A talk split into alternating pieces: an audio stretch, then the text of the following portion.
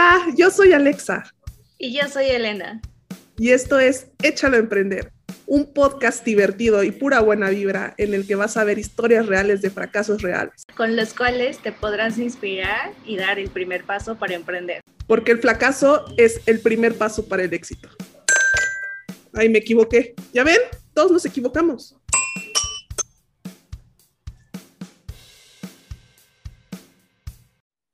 Bienvenidas y bienvenidos a Échalo a Emprender. ¿Cómo estás, Alexa? Hola, Alexa. Muy bien. Tanto tiempo. Ahora sí, ya que tenemos un tiempo de descansito, pero pues aquí me tiene siendo un adulto funcional y pagando cuentas, tarjetas, ya sabes, o sea, eso que no nos enseñan mucho en la escuela ni en la universidad, pero pues hay que hacerlo. No, y, lo peor de todo es que mm, desde tu primer trabajo, lo primero que haces es como, hey, ya, soy, ya tengo ingresos y empiezas a derrochar, em, invitando a los amigos, eh, aceptando todas las tarjetas de crédito que te ofrecen.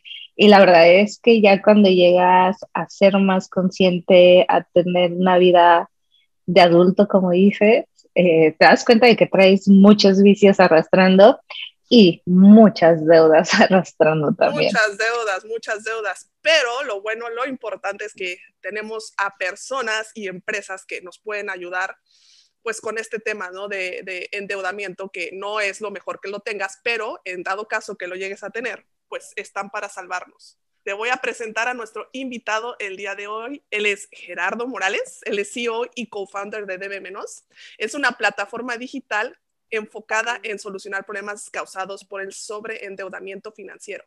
Gerardo tiene varias, bueno, tiene mucha experiencia en varias empresas financieras y cuenta con un podcast también, que no es competencia, amigos, acuérdense que no es competencia, pero siempre hay que estar presumiendo de lo que están haciendo nuestros, nuestros eh, colaboradores y compañeros, que se llama Founder a Founder y entrevista a emprendedores en varias industrias para conocer más sobre sus experiencias. Bienvenido, Gerardo. Muchas gracias por estar aquí.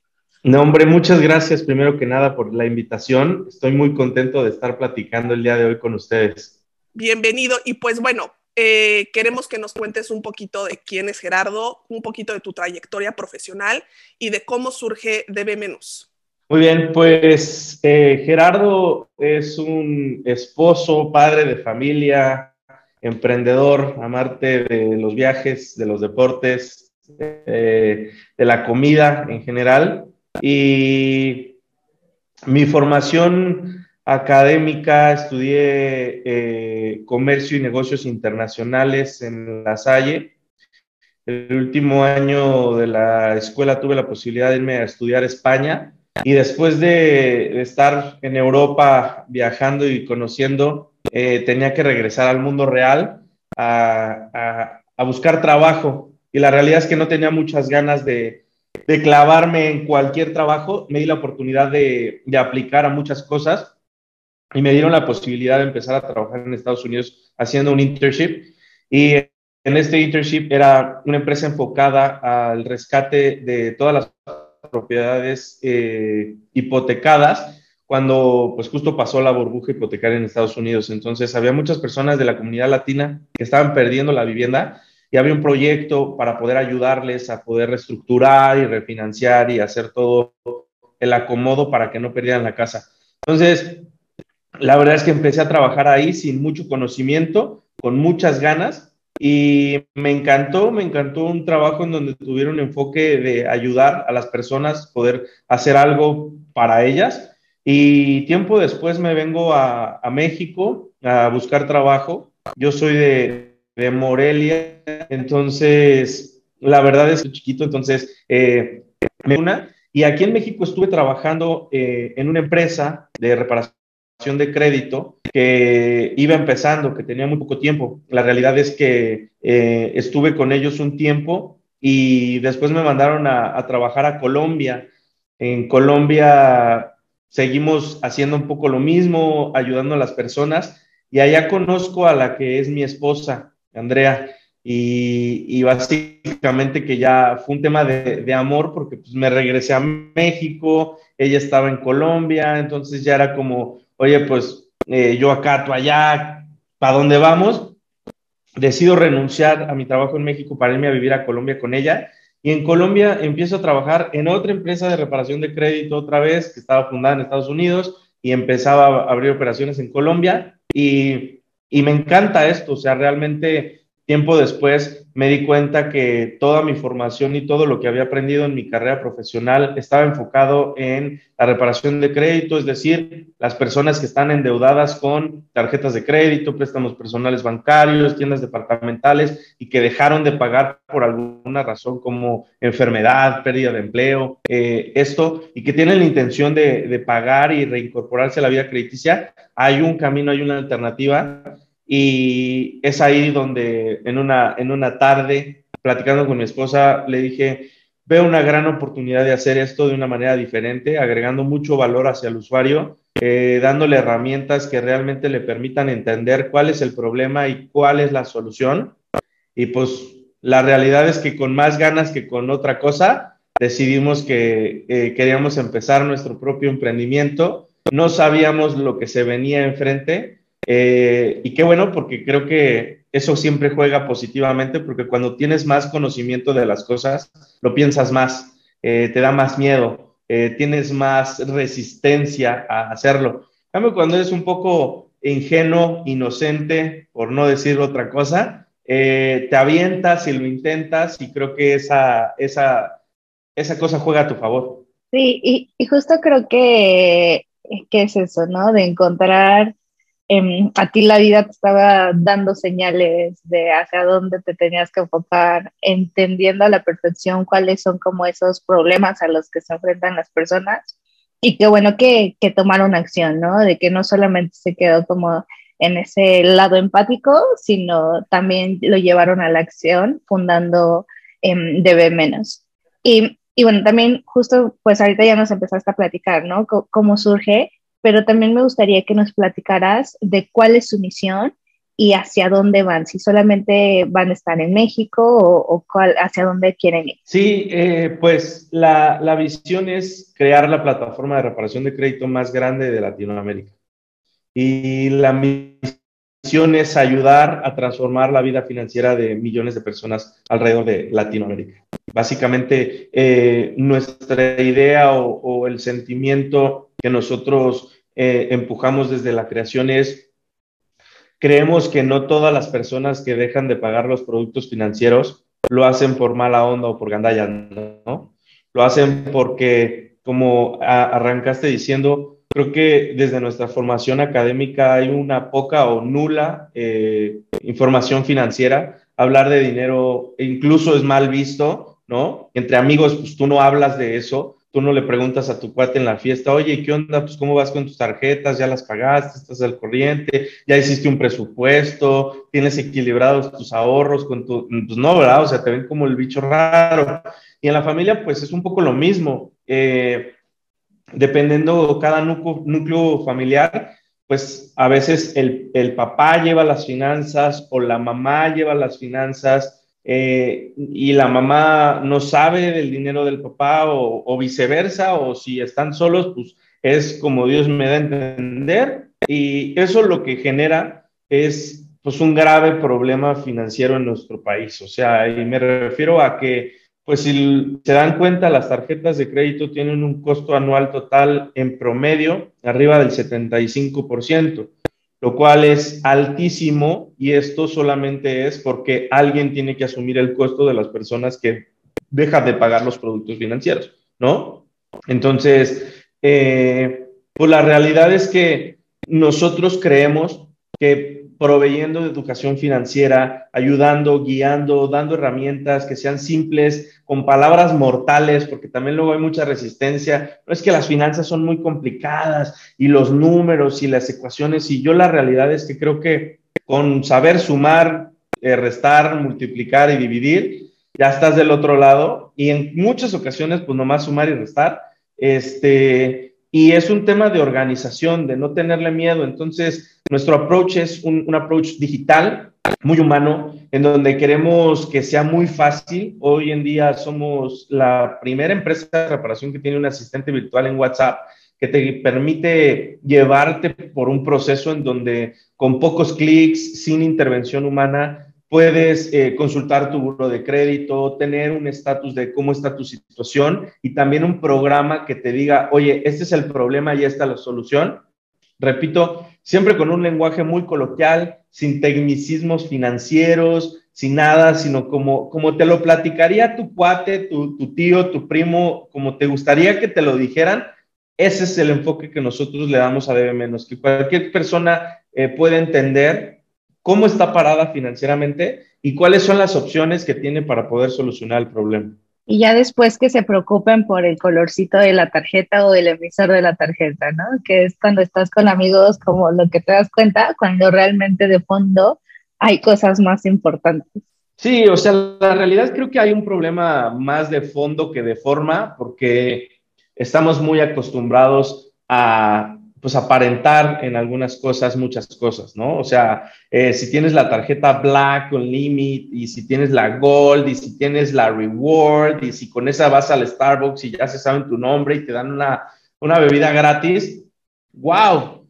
Pero la realidad es que eso, pues eh, sabemos que pues, no te va a quitar los problemas que engloba todo esto cuando te sientes la realidad en, una situación preocupante en donde estás en tu casa, en la cocina, ves el estado de cuenta y dices, puta, ¿y ahora cómo le voy a hacer para pagar? No tengo lana y ahí andas tronándote los dedos y estás todo preocupado porque pues al final seguimos teniendo esta cultura de, pues para eso trabajo, me voy a dar un gustito, la vida es hoy, todo eso, ¿no? Que, que la realidad es que esos son muy malos hábitos financieros. O sea, la realidad es que los hábitos financieros solo es disciplina y la disciplina solamente es, pues a ver si te alcanza o no te alcanza, ¿no? Y allá afuera hay un montón de gurús y de gente que habla del tema y, oye, pues si lo que te quieres comprar tienes dos veces la lana para hacerlo, pues cómpratelo, este, si no, no te lo compres. Eh, pero pues a veces nos llega el impulso carnal y no lo pensamos y decimos, Sí, a meses sin intereses y el problema es que los meses sin intereses se acumulan y pues el, de los audífonos, más el del viaje, más el de la pantalla, más el de la comida, más el del celular, pues ya se hace una cuenta muy complicada. Y la realidad es que en México eh, pues estamos muy mal acostumbrados a, a no planear, a no, a no tener muy estructurado cuánto gano y cuánto puedo gastar y pues muchas veces creemos que las tarjetas de crédito es una extensión a dinero, ¿no? como yo gano 10 mil pesos y tengo una tarjeta por 50 mil, pues me puedo gastar 60. Pues la matemática y en función la tarjeta lo permite, pero pues no, a mí no me cuadra esa ecuación. Sí, ¿quién, quién lo va a pagar? No? claro, o cuánto tiempo vas a tardar en pagarlo.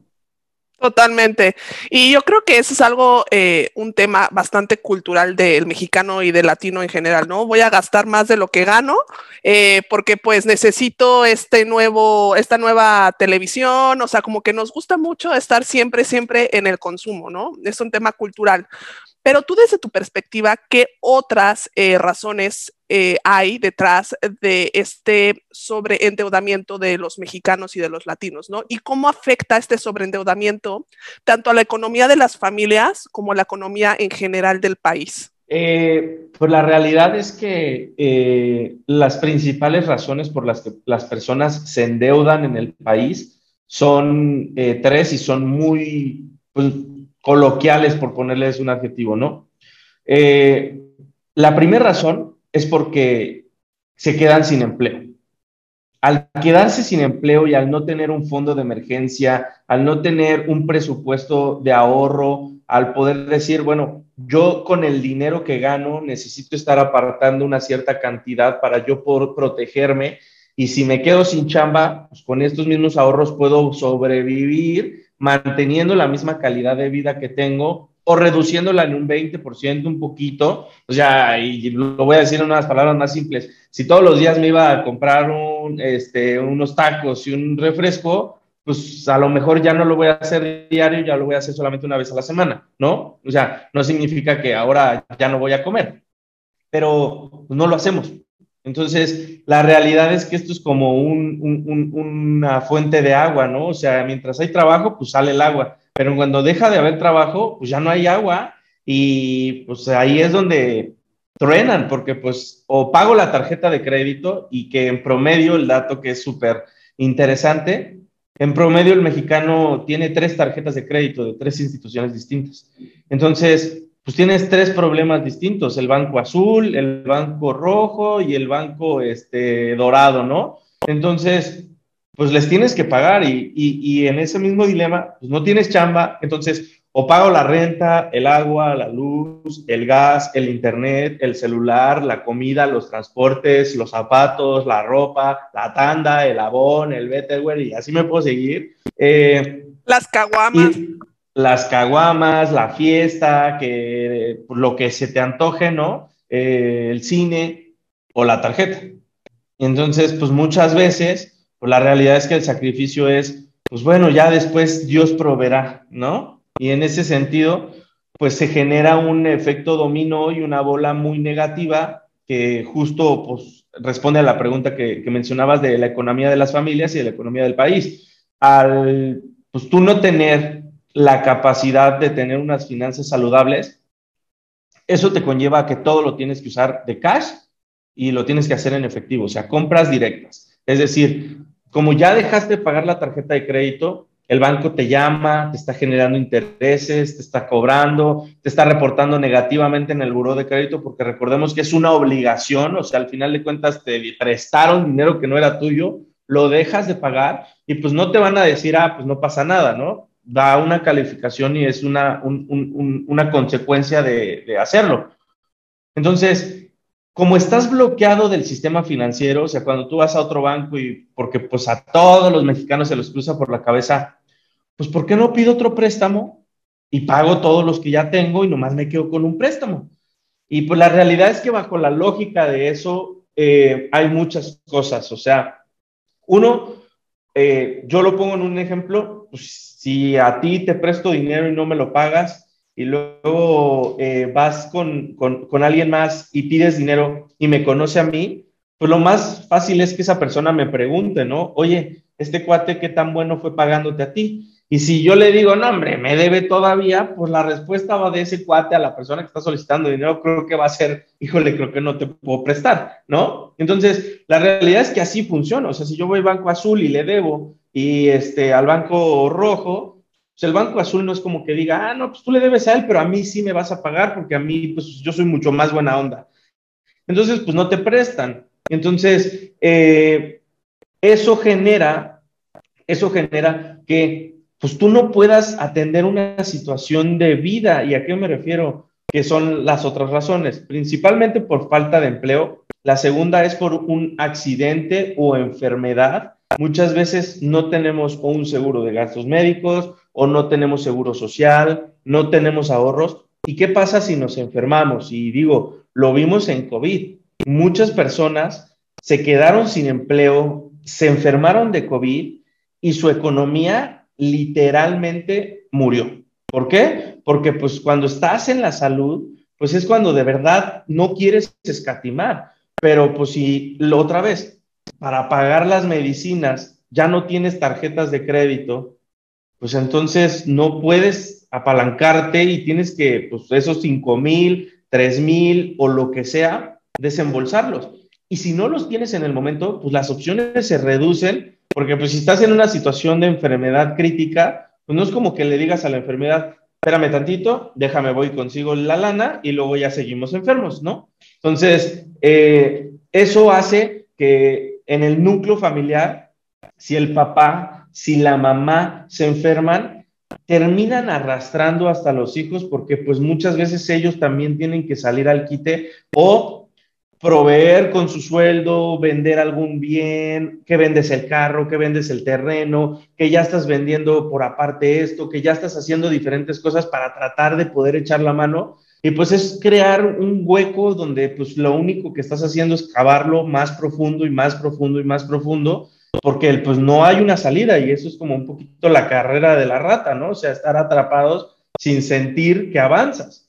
Entonces, eh, empleo, eh, enfermedad, fallecimiento, cuando las personas fallecen, eh, las deudas no se heredan, pero todo lo que genera alrededor, repito, pues la persona que fallece, pues no es como que nada más, pues la, dejemos ahí, ¿no? O sea, los gastos funerarios son caros el proceso, eh, muchas veces si se tiene un bien, pues el testamento no estaba al corriente, no se, no, no se había hecho, entonces la sucesión del bien cuesta lana, porque no sabemos, no creemos de, pues no, es que a mí mi abuelo me heredó la casa. Ah, sí, ¿dónde está el proceso legal? No, pues nomás me dio las llaves, o sea, se murió, vivíamos aquí. No, compadre, o sea, hay muchas cosas que desconocemos y que pues al final evitan que tengamos una, educación financiera saludable. Y pues esto al final es una bola de nieve que, repito, termina aplastando a toda la familia y pues lo que genera es que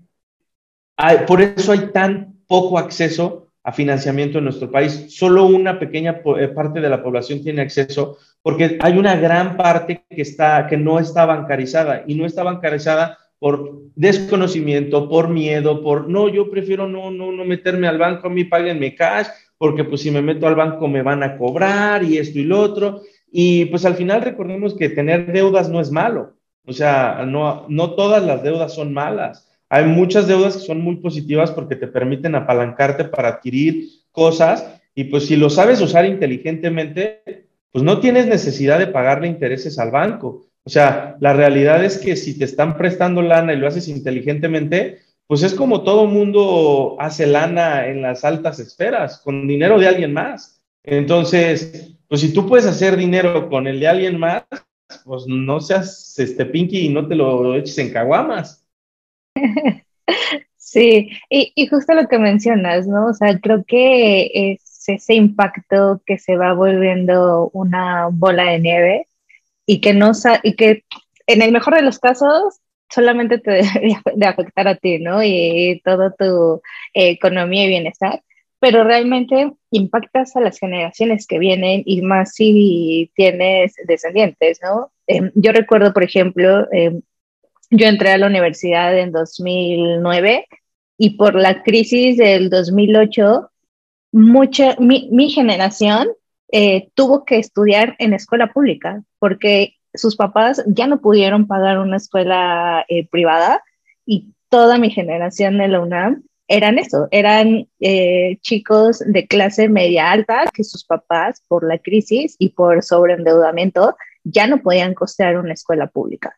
Entonces, obviamente eso afecta tu nivel educativo, tu acceso y demás, pero no te das cuenta de eso, ¿no? De los futuros impactos que le vas a causar em, a toda tu familia y bueno, obviamente este fue un contexto mundial, ¿no? La crisis del 2008.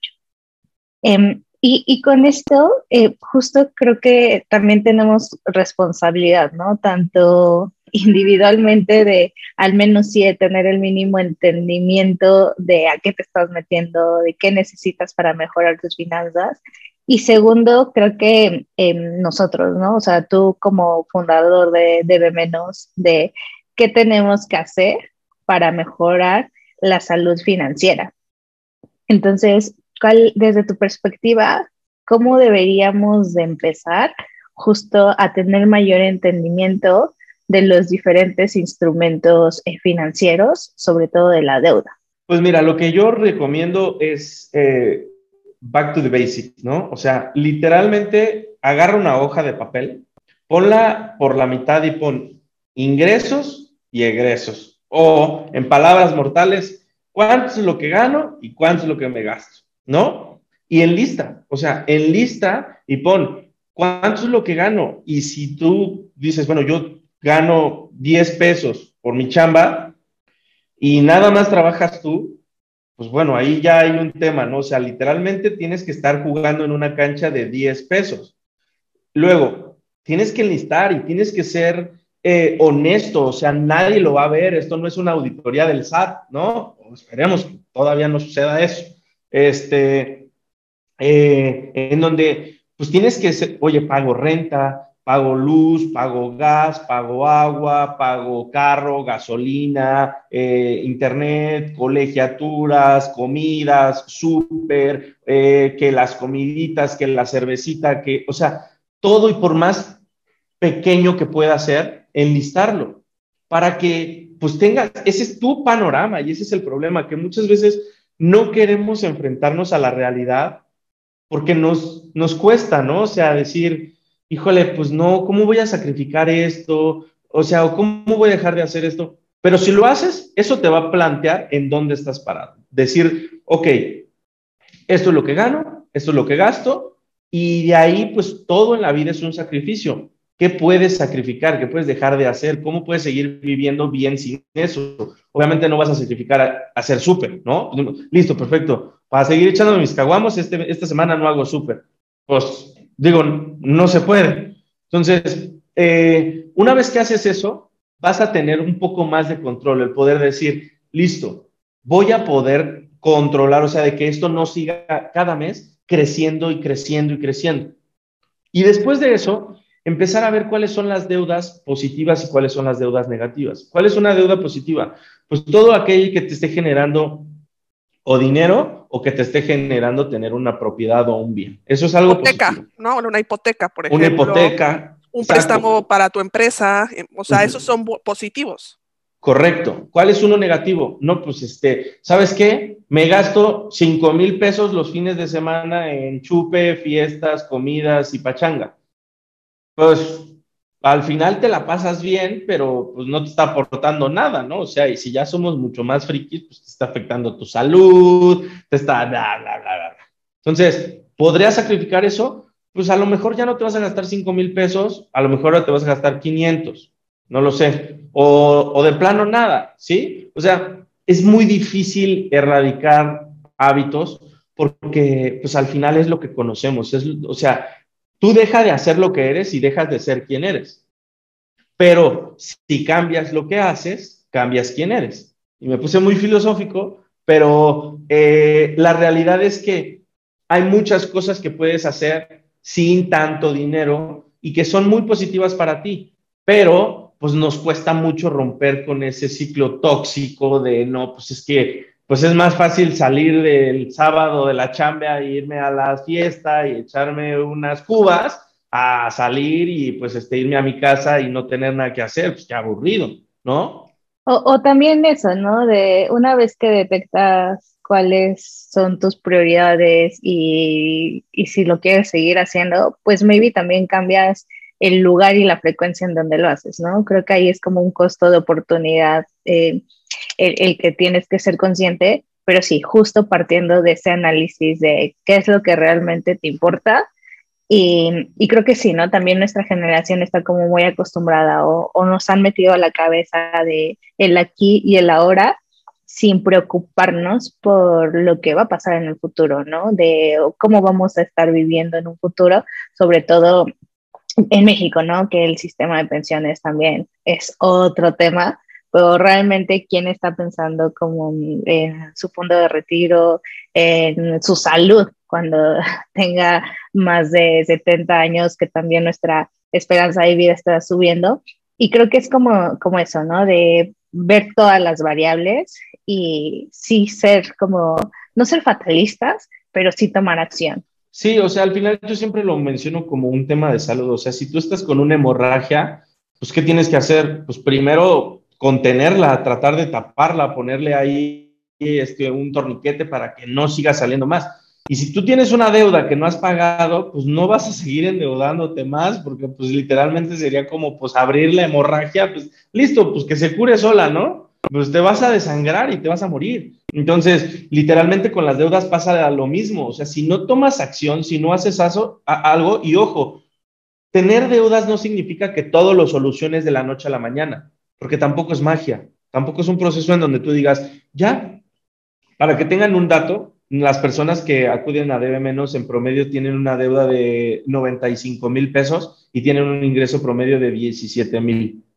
Entonces, ¿cómo le hacemos? O sea, ¿cómo le haces para pagar una deuda que son casi 100 mil pesos y tú ganas 17 mil pesos al mes? ¿No? Wow. Y aparte de todo, con este tema de la inmediatez, pues lo quieres ya mañana que se solucione. no, pues Las matemáticas ya no me dan. sí, no, o sea, eh, pero otra vez, o sea, creo que la recomendación es entender, o sea, ser honestos contigo mismo. Si estás en, solo, o sea, si eres freelance, eres un chavo que apenas va a buscar empleo, te ayuda mucho eso, porque en teoría todo lo que tienes del lado derecho, que son los gastos, tampoco es que tengan que ser tantos, ¿no? Y hay cosas que puedes mesurarte. Si ya eres papá, si ya eres cabeza de familia, si tú eres el que lleva, la que lleva este, la, la casa, tienes que saber exactamente a qué estás destinando el dinero, porque eso te va a permitir tomar decisiones, el poder decidir, pues ni modo, ya no vamos a, pagar esto porque ahora vamos a vivir de esta manera por este tiempo que nos permite ahorrar esta cantidad de lana para pagar esta deuda en particular. Cuando la terminemos, podemos volver. Entonces, pero otra vez, un hábito de disciplina, de perseverar, de estar ahí, de ser organizado. Eh, algo que yo en mi persona hago con, con mi esposa es que cada quincena tenemos un Excel en donde pues hacemos este ejercicio y es, oye, a ver, los gastos, ¿cómo los vamos a pagar? ¿Cuánto dinero se va? ¿Cuánto dinero normalmente ahorramos para eh, lo que sea? Y eh, pues después de eso tenemos un, pacto en donde, o sea, cada quien se queda con un porcentaje de dinero para que lo usen lo que quiera. Pero después de, de que ya se filtró como por tres cosas, ¿no? O sea, lo que hay que pagar entre los dos, lo que hay que ahorrar entre los dos, lo que hay que entre los dos, y luego ya de eso, una pequeña parte, cada quien lo puede usar libremente para, pues para vivir, para comprarse, para regalarle al otro, ¿no? Porque al final, otra vez, es un tema de hábitos y de educación. Cuando solamente una persona lleva las finanzas en la casa, pues hasta en los regalos, si es el día de la madre, si es el día del padre, si es su cumpleaños, si es un aniversario, si es lo que sea, pues ni modo que le digas, oye, pues me, prestas dinero para comprarte algo, ¿no? O sea, es, complicado. Eh, entonces, la realidad es simple, solamente eh, que nos cuesta un poco de trabajo, pero una vez que le agarras el gusto, pues es, este, es cuestión de no dejarlo. Ya, solo por curiosidad, ¿Qué, ¿Qué, opinas de estos influencers, eh, personas que empiezan a posicionarse en, temas de, de, finanzas personales? Y si tienes a alguien que digas, sí, eh, debes de seguirlo o sí lo está haciendo bien, sobre todo con este tema de sí informar a las personas y no meterles más confusión ¿no? a todo el tema de finanzas. Creo que eh, en el tema de las finanzas hay un gran eh, espectro en donde fácilmente te puedes perder. Y como bien mencionabas, o sea, a ver, creo que como seres humanos siempre tendemos eh, a idealizar a ciertas personas como, ah, no, pues lo que dice ese cuate es completamente verdad y como lo dijo, pues lo voy a hacer al pie de la letra. Y creo que todo siempre hay que customatizarlo. ¿Y a qué me refiero? Hacer, hacer lo que realmente tenga sentido para ti, porque muchas veces pues, no aplica para todos la generalidad. Entonces, eh, creo que hay muchas herramientas de forma gratuita que te permiten tomar buenas decisiones. La verdad es que el tema de los influencers para mí es como eh, en algún aspecto pues sí, qué padre lo que me estás contando, pero es el típico cuate que da súper consejos para alguien más y no los aplica para su vida, ¿no? Totalmente de acuerdo, sí, justo, y es este, no estamos generalizando, así como, como tú mencionas, ¿no? Pero sí, siento que el mundo, o sea, en el mundo financiero sí, pues, o sea, más bien en el, en el mundo de los influencers, yo personal, no, no creo que seguiría a alguien que no conozco este, personalmente o, o, no sé, o que tenga una trayectoria en las finanzas como, como para decir, ah, este, bueno, vamos a, seguir los consejos de, de, esta persona, ¿no? Pero creo que sí, como tú mencionas, hay herramientas que sí pudieran llegar a servir como para el tema de, de, de educación y salud financiera, ¿no? Y bueno, partiendo de esta parte de, ahora sí que en tema de finanzas, eh, vamos a partir, eh, ahora vamos a empezar con el tema de debe menos, ¿no? O sea, también debe menos, pues tiene su, educación y su salud financiera como cualquier otro emprendimiento y como cualquier otra empresa, ¿no? Em, ¿Por qué no nos cuentas cómo funciona su modelo de negocios? O sea, ¿qué, qué o sea, tiene que siempre haber un ganar-ganar, ¿no? Ganar para tus, para tus clientes, para tus usuarios y un ganar-ganar también para debe menos. Entonces, ¿cómo funciona debe menos eh, en el tema de, de su modelo de negocio? La realidad es que el modelo es muy simple y, ganan todas las partes involucradas, porque al final el problema lo, fragmentamos en, dos y nosotros venimos a ser un intermediario.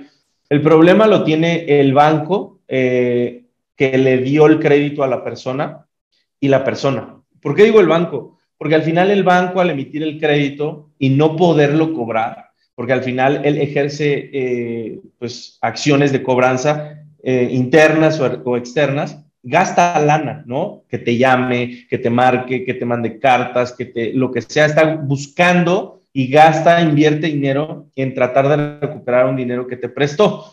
Eh, y pues tú tienes esa fricción de estar recibiendo pues todos esos golpes, ¿no? Y todos los bloqueos financieros que ya hablamos previamente.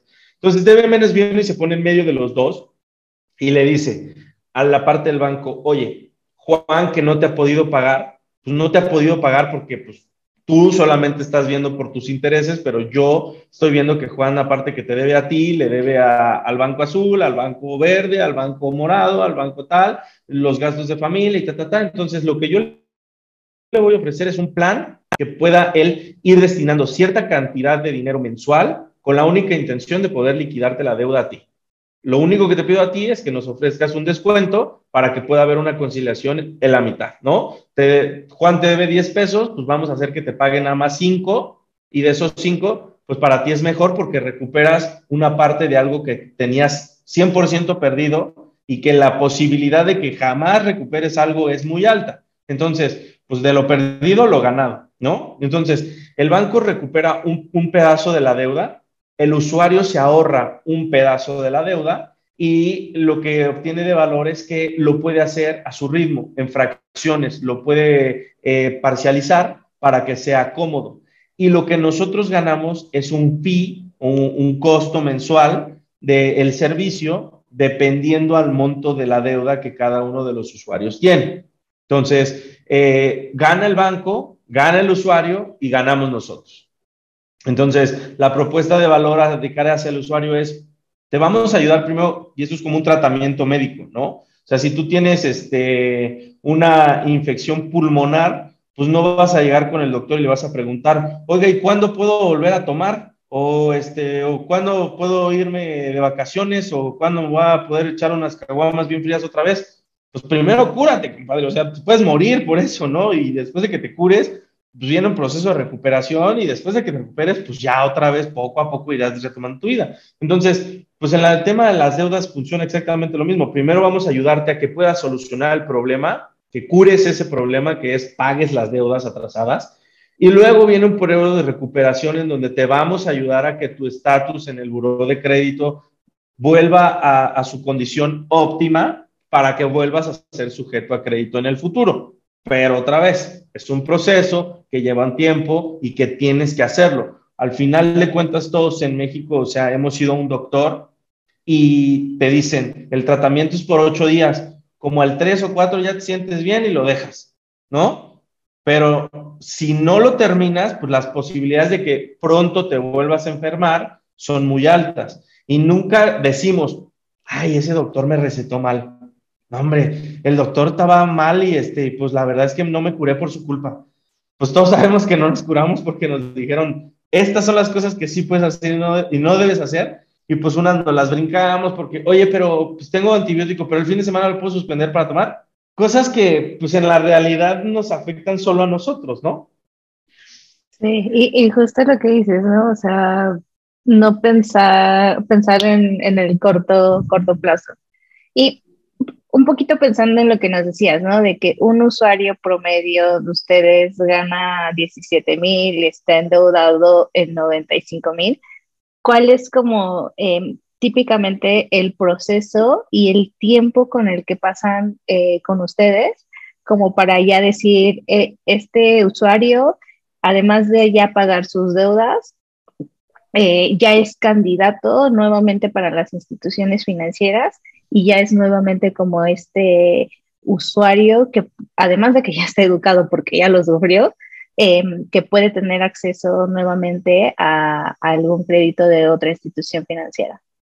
Típicamente, para hacerlo muy simple, las personas que llegan a DB traen 100 mil pesos de deuda y nosotros les damos un plan para que pueda eh, liquidar solamente 30 mil, es decir, ahorrarse el 70% de su deuda, lo cual pues les favorece bastante, ¿no? Y de esos 30 mil pesos que tiene que pagar, lo fragmentamos normalmente entre 12, 18 pagos. Entonces, si son 12 pagos, son 2.500 pesos. 2.500 pesos en el ingreso promedio de 17 mil pesos representa eh, solamente el, el 15%, lo cual es lo ideal. Es decir, con 2.500 pesos, él puede o ella puede solucionar el problema y solamente estaría destinando el 15% de sus ingresos mensuales. Entonces, durante esos 12 meses, él tiene que estar haciendo depósitos, tiene que estar pagando 2.500 pesos en tiempo y forma y van a suceder dos cosas. Lo primero es que si lo hace en tiempo y forma, cada pago nosotros creamos un score de crédito alternativo que nos permite decir, oye, a ver, banco A, Juan te debe eh, tanta lana, va a estar depositando, va a estar ahorrando tanto dinero conmigo hasta llegar a esta cantidad y pagarte a ti. Pero lo que puedo yo hacer después es, una vez que ya completó este proceso, ir a otro banco y mostrarle, oye, este era mi cliente antes, este es mi cliente ahora, y aquí te puedo demostrar la capacidad de pago que tiene. Él puede depositar 2.500 pesos al mes, todos los meses, sin incumplir. ¿Por qué? Porque pues ya le expliqué cuál es su condición, cuánto puede gastar, esto, lo otro, y no nomás te lo estoy contando. Durante 12 meses ya lo hizo. Entonces, eso nos permite que una vez que haya pagado la deuda, pueda empezar su recuperación en el sistema crediticio. ¿Y cómo funciona? Al final, las deudas y el buro de crédito es como una boleta de calificaciones. La boleta de calificaciones pues, eh, decía, ¿Cuánto sacó Juanito en, matemáticas, en ciencias naturales, en historia, en geografía? Y al final tenías un promedio. Y pues ese promedio determinaba qué tan buen estudiante eras, ¿no? Si eras medio, malo, regular, excelente, lo que sea. El buro de crédito es exactamente lo mismo, solo es un promedio que reporta tu capacidad de pago. Entonces, lo que hacemos nosotros es ayudar a que esa calificación negativa, ese reprobado que venías teniendo, se pueda ya poner como aprobado, en este caso sería liquidado, saldado en cero, para que se pueda eliminar el reporte del buro de crédito. El reporte se elimina dependiendo el número, pues el valor de la deuda. Las deudas se tipifican en buro de crédito y aquí sí ya me estoy yendo muy técnico con UDIs y dependiendo el, eh, eh, el monto adeudado son los UDIs que tienes. Entonces, dependiendo que los rangos de UDIs, algunas deudas se eliminan en seis meses, en un año, en tres, en seis, dependiendo. Entonces, oye, es que nadie nunca jamás me va a poder sacar de buró. Pues mágicamente nadie. Tú solo puedes hacer que tu reporte mejore o empeore, que es distinto, ¿no? Entonces, digo, no sé si muy técnico respondía a la pregunta. No, justo como dices, ¿no? De, pues al final de cuentas, el sistema que tenemos más adaptado es el de calificaciones y, y es más o menos cómo funciona, ¿no? Y tengo dos preguntas adicionales a esto. O sea, uno, ¿tú has notado un cambio de mindset de tus usuarios el antes y el después una vez que eh, interactúan con Debe Menos?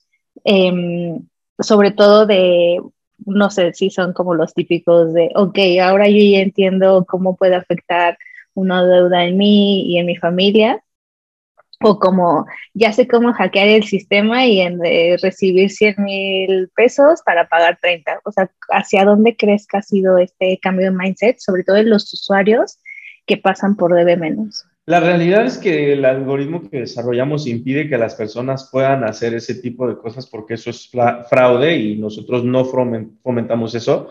Eh, yo creo que me encaminaría más por lo primero que mencionas. O sea, recordemos que esto es como una enfermedad crónica degenerativa, ¿no? O sea, no conozco a nadie que haya tenido eh, pulmonía o que haya tenido alguna transfusión de sangre y diga, puta, cómo me encantaría volver a estar en esa situación en los próximos seis meses o un año, ¿no? O sea, la realidad es así, o sea, nadie que tenga deudas y haya podido solucionarlas, creo que lo hace conscientemente de, pues yo creo que ya estoy listo para que en unos 12, 14 meses vuelva a estar en el mismo lugar que estoy ahorita, ¿no? O sea, la realidad es que nuestros, nuestros usuarios que, que hoy han terminado eh, el programa, que han finalizado, tienen la posibilidad de tener acceso a una mejor condición de vida. O sea, tienen dinero que antes destinaban para pagar cosas que hoy les queda como excedente y que tienen ahora un hábito de poder ahorrar y poder eh, eh, depositar cierta cantidad de dinero mes a mes con el único propósito de cumplir cierta meta al final de un, un periodo determinado.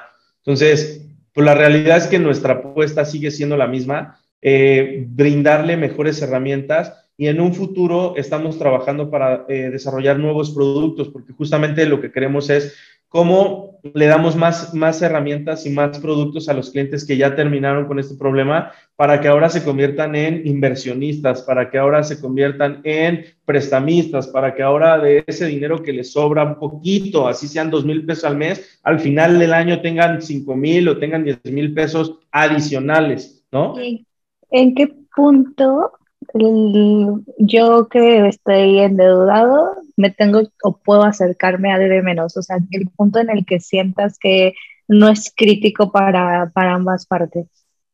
Eh, creo que otra vez haciendo mucha analogía al tema de la medicina, eh, estamos muy mal acostumbrados a automedicarnos, ¿no? Eh, oye, pues me duele la garganta, no, pues tómate este, este remedio, este tecito, tómate esta pastilla y ya después ves. Lo que yo recomiendo es, si tú ya estás destinando, o sea, si ya lo que ganas no te alcanza para pagar, primero tienes que hacer un alto y hacer el ejercicio que mencionamos al inicio. Si tú ya estás en la situación en donde ya no estás pagando las tarjetas de crédito, los préstamos bancarios, las de las tiendas departamentales, porque tu ingreso no te da, ahí es el momento de buscarnos. En ese momento, antes de que el problema se haga más grande. Ahí es cuando tienes que entrar a www.dbmenos.com y registrarte. Y antes de estar agonizando de deudas. Exacto. Es que como buenos mexicanos siempre nos esperamos a que ya estemos bien machacados, atropellados y coagulados para pedir ayuda. Entonces, estoy de acuerdo contigo. Hay que hacer todo lo que se pueda antes de estar en esa situación. Y bueno, como tú nos comentaste, y me encantó la frase que, bueno, lo que comentaste acerca de que no todas las deudas son malas, ¿no? Este, no todos los endeudamientos son malos tampoco todos los fracasos son malos, ¿no? Entonces, como tú sabes, en este podcast nos encanta hablar del fracaso. Em, y queremos que nos cuentes, eh, bueno, primero para ti la definición de, para Gerardo, ¿qué es el fracaso? Y una experiencia que hayas tenido en tu vida profesional o como emprendedor, este, que te haya marcado. Híjole, me voy a poner muy filosófico en esta respuesta. Para mí, fracasar realmente creo que es no intentar nunca nada y sobre todo no aprender de ello. Cualquier situación en tu vida te lleva a actuar, pero si no actúas, para mí eso es el fracaso. O sea, si, si pasa lo que sea a tu alrededor y no tomas una acción, para mí ahí estás fracasando. Y luego, el no aprender de eso, porque posiblemente, voy a dar un ejemplo muy tácito. Eh, no estás feliz en donde estás, estás un poco inconforme, estás siempre deseando cosas mejores para ti y de pronto la vida te presenta la oportunidad de lo que sea y decides no hacerlo. Para mí eso es el fracaso. Y sigues en esta rueda exactamente igual y tiempo después se presenta otra situación y ahí viene el otro fracaso, el no aprender del pasado, el no aprender de puta, la vez pasada dije que no y seguí igual, pues esta vez la voy a tomar sino esta vez también culpar y decir, no, pues es que y esto y tal. Entonces, pues, la realidad es que para mí eso es fracasar. ¿Y alguna experiencia, un chismecito que tengas por ahí que nos quieras contar? No, hombre, la verdad es que yo creo que necesitaríamos no un podcast, un documental Endeudamiento, en un endeudamiento, no pagué mis tarjetas, por eso estoy aquí. Yo, yo creo que tendríamos que hacer un documental en Netflix de eso. Este, pues tengo, tengo muchos, o sea, enfocados personales, pues tengo muchos enfocados en el negocio eh, grandes aprendizajes como eh, un tema de, que no todas las pruebas eh, tienen que tener el mismo periodo de duración, porque muchas veces, y hay una frase de muy, muy Silicon Valley de fail fast, fail cheap, eh, ¿qué es verdad? O sea, muchas veces cuando queremos hacer un emprendimiento tenemos este mal concepto de, es que, no, pues es que yo para empezar necesito primero que me den un préstamo para poder comprar los muebles y para poder tener dinero y para poder pagarme un sueldo y para poder comprar esto y para poder hacer lo otro. Y ya que tenga, es que yo no arranco porque necesito ese dinero.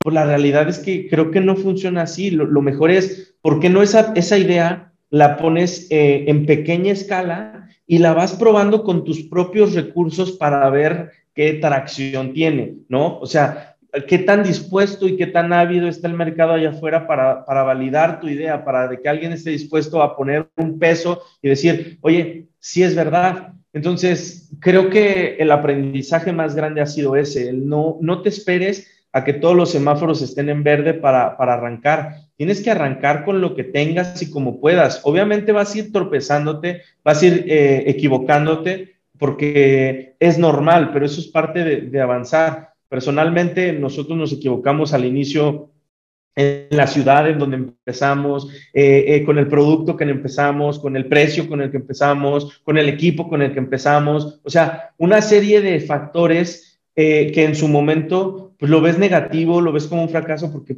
porque dices, puta, ya invertí tanto tiempo, ya le puse tanta lana, ya hice esto y no jaló.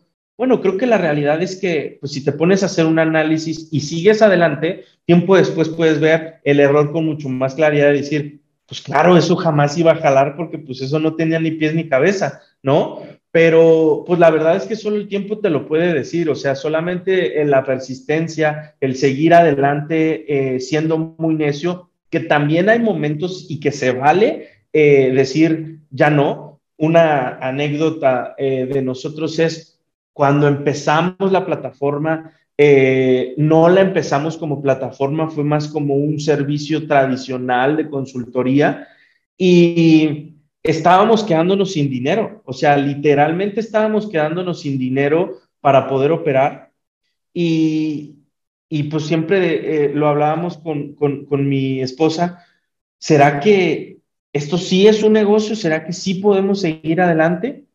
Y, y nos cuestionábamos y hacíamos hipótesis de, bueno, si pasa esto, esta va a ser la decisión, si pasa esto, esta va a ser la decisión.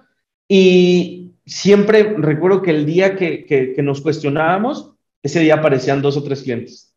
Y era como de que, pues ahí está la respuesta, o sea, pregunta y te responde, ¿no? Oye, ¿estoy haciendo bien? Tres clientes nuevos. Pues creo que sí, ¿no? O sea, sí, y justo era, oye, si en los próximos 15 días no agarramos ni un cliente nuevo, ya, nos ponemos a buscar chamba. Y era de que esa típica rachita de que esos 15 días se convertían en el mejor mes de la venta del año, ¿no? Entonces, eh, pues la realidad es que no puedes eh, juzgar un, un, error que determine, o sea, en mi experiencia levantando capital de inversionistas eh, institucionales, nacionales y extranjeros, hay una frase que me gusta mucho y es, los inversionistas no invierten en puntos, los inversionistas invierten en líneas, porque un punto no te cuenta una historia, pero una línea sí. O sea, y eso es increíble, o sea, me, me encantó, o sea, claro, si yo vengo y te digo, no te conozco, no me conoces, y lo hablo como cliente, como proveedor, como usuario, como lo que sea. Si yo vengo y te toco la puerta y te digo, te vendo mi producto, ¿y tú quién eres? ¿Quién te conoce? ¿Cómo puedo confiar en ti? ¿Cómo puedo saber que eres verdad? ¿Cómo puedo saber que lo que me dices vas a cumplir con esto? En cambio, si llevas una secuencia, si vas y te visito y te regalo una muestra gratis, digo, oye, mira, ando haciendo estas este, hojitas eh, de bambú. Aquí te dejo una, pruébala sin costo y ojo, no estoy diciendo que regales tu trabajo, pero, o sea, hay muchos approach que, que, puedes y si después de un tiempo te mando un correo, te mando información valiosa, te invito a un evento, nos encontramos en otro lado, resulta que conoces a fulano que es el mayor productor de hojas de bambú de no sé qué y te recomienda, ya hay una línea, entonces ya puedes confiar un poco más en esa persona y decir, oye, pues yo creo que lo que sí dice este cuate como que sí tiene pies y cabeza, ¿no? Entonces, creo que los fracasos es lo mismo. Si todo solo juzgas un fracaso como un punto, puede ser positivo, puede ser negativo, puede ser lo que tú quieras, porque pues al final de cuentas es un evento tal vez aislado.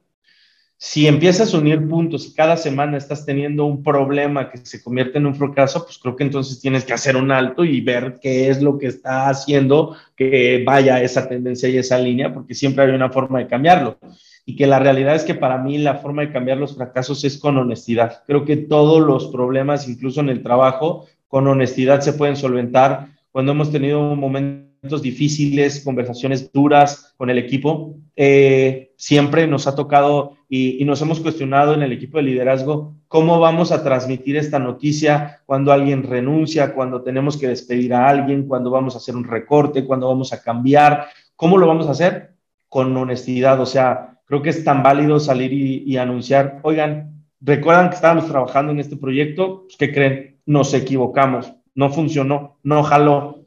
O sea, pues es la realidad, no jaló, no funcionó, no significa que tengas que seguir ahí esclavizado y matándote, y no significa que tú eras malo, significa que pues, muy posiblemente desde arriba te equivocaste, algo salió mal, y pues como dice Forrest Gump, shit happen, ¿no? Entonces, pues la realidad es que creo que hay que abrazar y acobijar el, el fracaso, y creo que yo soy un fiel embajador y promotor de, de fracasa más que puedas, lo más rápido que puedas, porque literalmente te estás enriqueciendo de muchos caminos y de muchas cosas que te van a permitir hacerlo mejor la siguiente vez. Entonces, pues el no intentarlo, el no buscar, o sea, hay muchas cosas que necesitas, o sea, y obviamente esto es aplicado a, aspectos eh, de la vida, no te vas a subir un carro y te voy a decir, pues, fracasa y estrellate, ¿no? O sea, pues no, al contrario, o sea, eh, me refiero a, hay muchas decisiones, tanto financieras como de, oye, pues quiero empezar un podcast.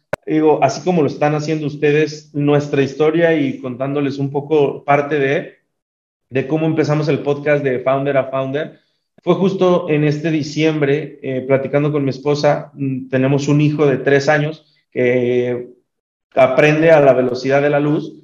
Eh, conversábamos, el mundo del emprendimiento, el ecosistema del emprendimiento en México hace falta que tenga más interacción, hace falta que haya, que se rompa este gap entre los grandes emprendedores súper ultramillonarios que vemos en la tele y que son súper estrellas y todo, que es una realidad que no todos los emprendedores somos así y los mortales, ¿no? El que lo intenta y a lo mejor el que pone un emprendimiento no tecnológico, pero que no necesariamente quiere que sea así, sino que, oye, estoy haciendo, este, no sé, tal cosa, este servicio.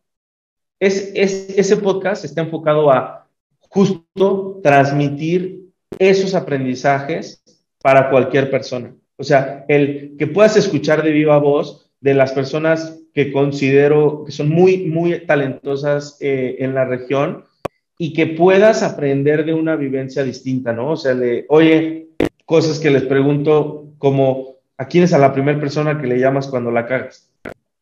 ¿No? O sea, y que, y que muchas veces no te lo cuestionas hasta que no lo tienes enfrente. Eh, o sea, cosas que, que, que realmente como, o sea, yo le llamo esta safety person, que es como persona neutra que no te va a apapachar, no te va a dar like, no te va a decir, no te preocupes, todo está mal y tú estás bien, sino que va a ver todo con un grado eh, muy analítico y te va a dar un punto de vista en donde muchas veces no vas a escuchar lo que quieres, pero que posiblemente te puede poner a pensar y que te puede permitir que la situación cambie o mejore. Sí, que todos tenemos sin darnos cuenta, ¿no? Sí, Sí, creo, creo que, que eres bastante congruente, ¿no? Tanto en lo que estás formando en B de menos, en cómo está formando, estás formando tu familia y demás, de si quieres que las cosas sean mejor y quieres seguir aprendiendo, toma acción, no, no puedes quedarte inmóvil. Y bueno, justo para ir cerrando un poquito y también tomando acción a el tema de seguir aprendiendo, quisiéramos em, saber si tienes alguna recomendación de algún libro, un podcast como el tuyo, alguna serie o algo que recomiendes a nuestra audiencia y que para ti personalmente te haya ayudado a, en tu trayectoria profesional y ahora más como emprendedor. Pues mira, la realidad es que, ¿qué puedo recomendar? O sea, me, parece que lo que tienes que, hacer constantemente es cuestionarte y hacer una pregunta ah, otra vez muy, muy filosófica, y es algo que yo hago. ¿Cómo sé lo que no sé? O sea, cuestionarme qué, no sé que me puede ayudar a ser mejor. O, sea, y, y, lo hago en los aspectos pues, que considero que quiero crecer, ¿no? O sea, eh, en el tema familiar, ¿qué no sé que, quiero saber? Pues no sé, a lo mejor dedicarle un espacio a mi esposa para genuinamente interesarme por lo que ella quiere hacer y que tal vez no sabía. Y eso, pues después de hacerlo por un periodo, me permite saber algo que antes no sabía, ¿no? Este, o, en el tema de, de, mis hábitos personales, que no sé que podía cambiar, pues no sé, a lo mejor despertarme más temprano, dormirme más temprano, dejar de comer tal alimento, eh, hacer tal deporte, eh, caminar, meditar, escuchar, o sea, lo que sea. Entonces, eh, yo personalmente soy una persona muy visual que aprende viendo. Yo me encanta ver documentales, me encanta ver entrevistas con, con, fundadores, con personas que admiro. Y muy curiosamente yo aprendo mucho más o se me ocurren mucho más ideas de negocio y de cosas cuando escucho y veo cosas que no tienen nada que ver con negocio, ¿no? O sea, cuando estoy eh, viendo algo que me parece interesante, ahí es cuando viene este aha moment que digo, ah, wow, ¿por qué no intentamos esto? ¿Por qué no lo otro, no? Entonces, eh, pues la verdad es que hay un montón de cosas que se pueden hacer. Libros de emprendimiento, pues creo que hay un montón. De Hard Think About Hard Things, que es muy bueno, que habla justo de las cosas difíciles, de las cosas difíciles. Este, el libro de Walt Disney, del ex CEO, que cuenta cómo fue el proceso de transformación de la compañía a ser una compañía internacional. Eh, muchas cosas. Creo que lo más importante es que cada quien descubra qué es lo que realmente le, le, mueve y que se siente un poco a, hacer esta introspectiva, a hacer horas lechuga, digo yo, eh, en donde pues no necesitas hacer mucho para hacer mucho. A veces yo me dedico un par de horas a la semana a explorar cosas en donde empiezo en el Internet preguntándome algo internamente y de ahí empiezo a darle clic a cosas y termino en cosas que digo, wow, no tenía idea de que esto existía o sabía, ¿no? Pero solo fue como este ejercicio de curiosidad continua y de no ponerte en un estado de, pues yo ya lo sé todo, pues quién me va a enseñar, pues es que yo para qué, pues para qué voy a hacer eso, sino siempre estar dispuesto a descubrir algo porque pues la realidad es que este mundo es muy fascinante totalmente fascinante.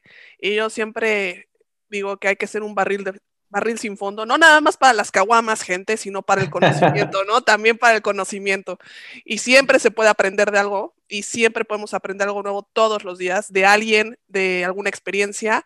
Y pues aprendimos mucho de ti el día de hoy, Gerardo. Muchísimas gracias por, por estar aquí, por compartir con nuestra audiencia sobre tus experiencias como emprendedor y hablarnos de debe menos y de cómo podemos y debemos ser mejores adultitos y pagar nuestras deudas y nuestras cuentas a tiempo. Muchísimas gracias, Gerardo. No, hombre, muchas gracias a ustedes. Gracias por la invitación. Y ya, seguiremos conversando porque seguramente no será la última vez que estemos aquí. Mil gracias. Cuídate mucho. Adiós, Elenita. bye, bye. en el próximo episodio. Adiós.